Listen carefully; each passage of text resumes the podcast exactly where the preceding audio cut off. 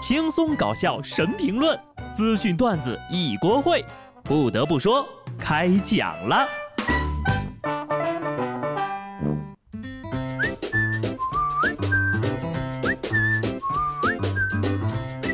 哈喽，听众朋友们，大家好，这里是有趣的。不得不说，我是机智的小布。天冷风大，又到了吃火锅的好时候了啊！不夸张的说，就这冰天雪地的，只要你一句话，吃火锅吗？我请客。不管几点，不管你在哪儿，你叫我我就来。啊，倒不是我贪吃哈，主要是我怕你一个人吃火锅太尴尬。四川成都的刘先生跟朋友约好了在一家火锅店吃饭啊，没想到呢，他们排了一个小时的队呀，好不容易啊等到了座位，却因为没有女性陪伴而被拒绝入内。刘先生说呢，拿号的时候服务员也没有说必须要有女同胞来陪同。这都排了一个多小时了，店家却拒绝他们就餐。工作人员说了，要求女性陪同是他们店的特色，说什么都不让刘先生吃饭。刘先生一怒之下就报了警。最终呀，在民警的协调之下，餐厅才安排了一名女性工作人员陪同刘先生吃饭。要不要搞这么形式主义啊？没有女性陪同就不让吃饭了？咋了？单身狗是不配吃你家的饭呐？啊，等等。安排女性员工陪同，那接下来你们家店的生意好不好，是不是取决于你们家女工作人员的数量和颜值了？火锅店想不走寻常路，搞点营销不是不行，但是你一说尊重女性，就非得歧视男性吗？除了拉一踩一，就没有别的尊敬女性的方法了吗？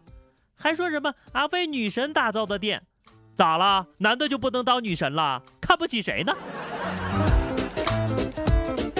也就是在四川吃个火锅还得排队，这要是在广东呀，那都是光着膀子吃大排档。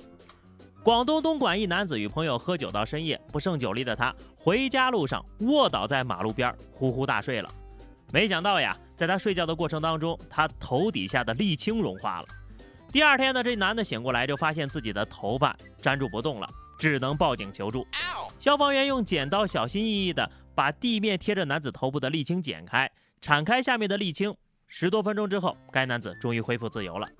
但是呢，由于头发上还沾着一大块沥青，他只能把头给剃了。这个故事告诉我们呢，酗酒导致脱发，这事儿呢，也就只能发生在十一月三十一度的广东。也得亏是在广东呀，要是在东北，那都不用叫消防员了，直接送殡仪馆了。可见人生的选择是多么的重要呀。还好你有头发，这要是秃子，那就得带着一脑壳沥青回家了。广东人一定很难过吧？全国都在瞒着他们过冬天。广东人加油呀！再坚持一个礼拜就十二月份了，到时候呢，可能就会降到三十度吧。最近呢，南方人总是羡慕啊，北方下雪多好玩呀。可是呢，你们只想着堆雪人、打雪仗。你们想过北方人的痛苦吗？不，你们没有，你们只关心你自己。不信啊，咱来听听东北的司机有多绝望。有网友发了一段发生在东北的车祸视频，视频里道路结冰，虽然车辆已经行驶的非常缓慢了，但还是刹车失控。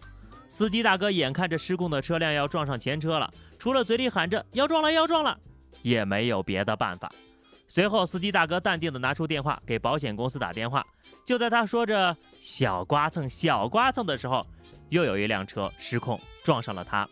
大哥面不改色心不跳地对电话里说：“现在损失严重喽，又有个车给我撞了。你们这是搁大马路上玩冰壶呢？”据说呀，东北老司机都得开车门拿脚刹车，除了有点费脚，一点问题都没有哈。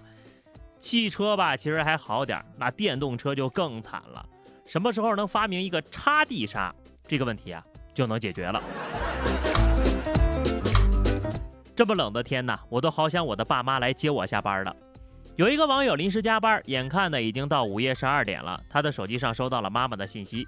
也许是加班太崩溃，也许是想到一会儿还要自己一个人骑着电动车回家太凄惨，就跟妈妈抱怨了两句。没过一会儿呀，网友的爸妈就开车到他办公楼楼下啊。这个网友呢，一边跑向妈妈，一边哭着说：“我好委屈呀。”爸爸妈妈也只是温柔地安慰他：“不接你，我们接谁呢？对于一个习惯了加班、习惯了独归的铁血打工人来说，加班到半夜不想自己独自回家，还要爸爸妈妈来接，实在是哈太撒娇了。毕竟你要是连加班都没法撑下去，叫什么打工人？可是啊，如果可以的话，谁不想像他一样撒一回娇呢？若非万不得已，谁想变得这么坚强呀？当然了，上班呢是注定不能感到快乐的。如果你上班的时候还能感到很快乐呀，老板就会觉得这笔薪水付得很不值得。关于假装做好一件事，我可能还不如一条狗。河南新乡的谢先生拍到他养的哈士奇呢，先把自己盆里的狗粮吃完了，然后呢又把旁边鸡毛盆里的狗粮倒进自己的盆里，动作十分的娴熟。谢先生说呀，这个视频画面呢是自己藏在柱子后面才拍到的，当着自己的面他从来不敢抢。是谁说哈士奇傻来着？啊，这个智商啊，明显就是二哈里的爱因斯坦都能赶超边牧了。估计呀，就他那点智商，全用在吃上了。干饭狗，干饭魂，干饭要抢大铁盆。事到如今呢，也只能给他吃一顿棒子炒肉，给旁边的金毛出出气了。吃狗粮还扔狗盆，年轻人不讲狗德，来骗来偷，抢走了金毛的饭碗。这样好吗？希望你啊，好自为之，不要当面一套，背后一套。不过接下来要说的这群人呢，可以说是非常的直接，一点都不玩虚的。浙江宁波一个放生现场，工作人员往河里撒鱼，周围的村民呢立刻抄网捕捞，一边放生一边捕捞，鱼甚至还没有进水里就让人给捞走了。好家伙，你们搁这儿卡 bug 呢？涮毛肚都没这么快吧？而且哈。一边只管放，一边只管捞，不起冲突，不动手，未免也太和谐了吧？要不你们商量一下，直接转账就完事儿了呀？何必请鱼们走这个过场呢？这么干是为了增加村民领鱼的趣味性吗？不得不说，要说鱼呀，还是很伟大的，让两边都能开心。这要是旁边再有个收鱼的，那就完美了，循环增加 GDP。以后呢，再放生，我觉得都得按照这个步骤来：放生、捕捞、现场销售，继续放生，完美闭环，还不会造成生物入侵。漂亮！放生活动摇身一变，变成了大型捞鱼现场。下面这大哥更厉害了，同样是捞鱼，人家捞的可厉害多了。美国佛罗里达州一男子的宠物狗掉进了鱼塘啊，被一条鳄鱼咬住了。眼看狗狗要命丧恶口，这位男子直接冲进池塘，捞出了鳄鱼，徒手掰开了鳄鱼的嘴，救出了狗狗。这大哥呢，全程还叼着雪茄，满脸 so easy。虽然这个鳄鱼的个头怎么说呢？哈，你叫它鳄鱼仔都显得有点叫老了。但是鳄鱼再小，它也是鳄鱼呀，你可不要欺负鳄鱼小朋友，爸妈不在家。随后呢，这名男子把鳄鱼扔到了附近的栅栏里。栅栏？难道这个鳄鱼也是宠物吗？最后呢，咱们要聊的这件事啊，大家都要好好反思了啊！你们应该都听说了，此前耗子尾汁啊已经被抢注商标了，大意了啊！商标啪一下就注册了，很快啊，公司也成立了。哪个年轻人这么不讲武德呀？不要再犯这种小聪明，小聪明呀！不得不说，我对这个行为呢，并不太看好。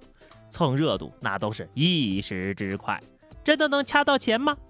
一个梗一旦过气了，就变成土了。流行很快啊，一下子就土气了。你想想吧，现在谁还说蓝瘦香菇啊？好的，那么以上就是本期节目的全部内容了。关注微信公众号 DJ 小布或者加入 QQ 群二零六五三二七九二零六五三二七九，来和小布聊聊人生吧。下期不得不说，我们不见不散，拜拜。